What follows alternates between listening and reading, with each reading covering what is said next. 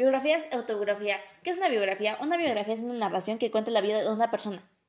¿Qué es una autobiografía? Una autobiografía es la biografía de una persona escrita por ella misma y que se encuentra redactada generalmente en primera persona. Características que tienen en común una biografía y una autobiografía. La biografía y la autobiografía tienen características comunes como narrar sucesos verdaderos enmarcados con contextos históricos y reales, en distintos sucesos representativos en la vida del personaje. Para contarnos su historia incluyen soportes gráficos como fotos.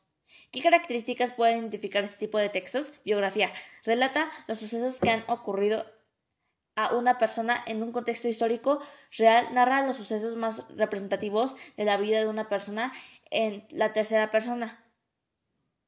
Se pueden explicar cuáles son los sucesos históricos que más han influido en la vida de la persona en cuestión.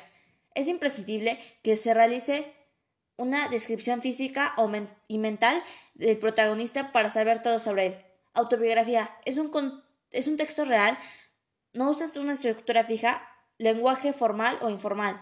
Se enfoca en la vida y ofrece conclusiones y aprendizajes y la historia se narra en primera persona. A continuación podrán leer algunos ejemplos sobre biografías y autobiografías. Bueno, y ya casi para terminar y dejar esto muy bien y claro, añadiremos un video en el cual podrán ver lo que es una biografía y una autobiografía. Y ahora sí para concluir, las fuentes de información. Gracias.